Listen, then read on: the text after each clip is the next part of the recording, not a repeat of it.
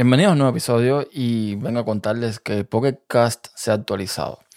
Lamentablemente no puedo decirles si lo que voy a contar ahora está disponible solamente para usuarios de pago, porque, bueno, yo hace mucho tiempo atrás compré la aplicación para iOS, para Android y además también la versión web.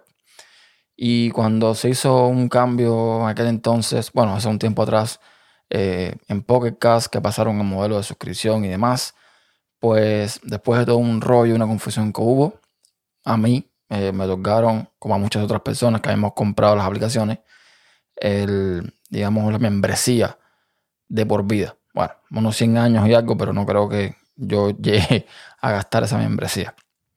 Entonces, eh, a lo mejor lo que voy a comentar aquí hoy, repito, está solamente para usuarios de pago o usuarios que tienen la membresía de por vida y no para el resto de los mortales. Pero básicamente con la actualización de hoy de Pocket Cast, en iOS por lo menos, se añaden las carpetas. Sí, carpetas. En la parte de arriba, en la, esquina superior izquierda, aparece un icono de una carpetica con un símbolo de más y cuando pinchas ahí te va a poner un buscador que podéis buscar el nombre de los podcasts y abajo un listado con todos los podcasts a los que estás suscrito con un checkbox que puedes ir marcando y añadiendo eh, a medida que vayas bajando. Una vez que tienes los podcasts que quieres añadir, simplemente tienes el botón de añadir los podcasts y luego te permite ponerle un nombre a la carpeta con un colorcito de, fondo y listo. Eso es todo. Debo decir que mm, me gusta bastante este sistema porque me parece mucho mejor, de hecho, que el típico eh, grid, o sea, la grilla que aparecía con todas las carátulas de podcast, de, de los podcasts que está suscrito. Ahora está todo más organizado. Yo, de hecho, eh, compartí en Twitter una de las capturas que tengo.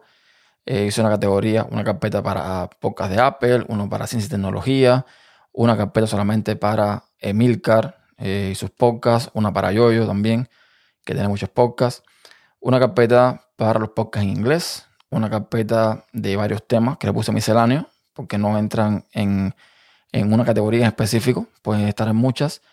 Una de noticias y periodismo, otra de los podcasts personales, el típico podcast que, eh, como este, hace una sola persona y listo. Eh, una para podcasting, ahí están generalmente los podcasts o los metapodcasts, eh, todo relacionado con el tema de podcasting. Una carpeta para los podcasts de tupodcast.com, aunque no están activos la mayoría, pero bueno, ahí están. Y listo, ya está. No obstante, en el blog de Pocket también han anunciado algunas novedades.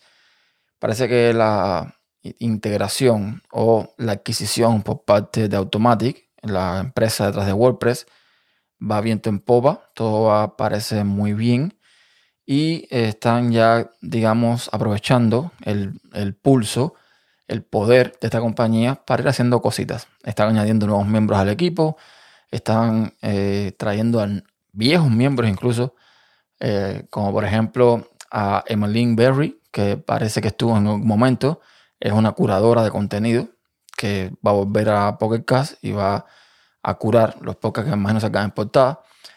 Y están trabajando ahora mismo en dos cosas. Primero, están mejorando las velocidades de análisis de los podcasts, o sea, eh, la rapidez con la que obtienes nuevos episodios después de que el autor de un podcast lo publica, cosa que se agradece muchísimo porque a veces mm, yo publico un podcast en las redes federadas un momento, en Apple Podcast, bueno, a veces toma lo suyo, pero a veces incluso estando en Apple Podcast, en Pocket Cast no llega a estar. O sea, a veces se me demora un poquito, con lo cual esto que van a hacer se agradece enormemente. Y lo segundo bueno es eh, llevar las aplicaciones a por lo menos 12 idiomas más, o al menos los principales que usan los clientes de Pocket Cast y Automatic, supongo. Y bueno, están trabajando eh, en este sentido también. Se vienen cosas interesantes. Eh, yo realmente, repito, no sé si muchas de estas cosas las veremos en, la versión gratuita, la versión para todo el mundo. Espero que sí. Pero bueno, eh, yo ahora mismo tampoco sé cuánto cuesta la suscripción de Pocket Cast. No sé ni siquiera si te vale la pena, no podría recomendar si te vale la pena pagar por ella aunque hay personas que sí pagan suscripciones de Podcatcher, eh, Overcast, por ejemplo, hay quien paga suscripción y como Overcast otros tantos. Pero bueno, eso depende ya de cada cual. Y nada, eh, muy contento con este cambio.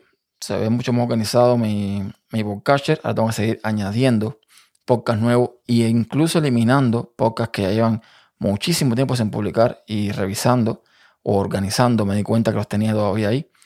Lo que es una pena, pero bueno, el pop fader es una cosa que afecta a más de uno. Y por aquí lo dejo. Hasta un próximo episodio. Chao.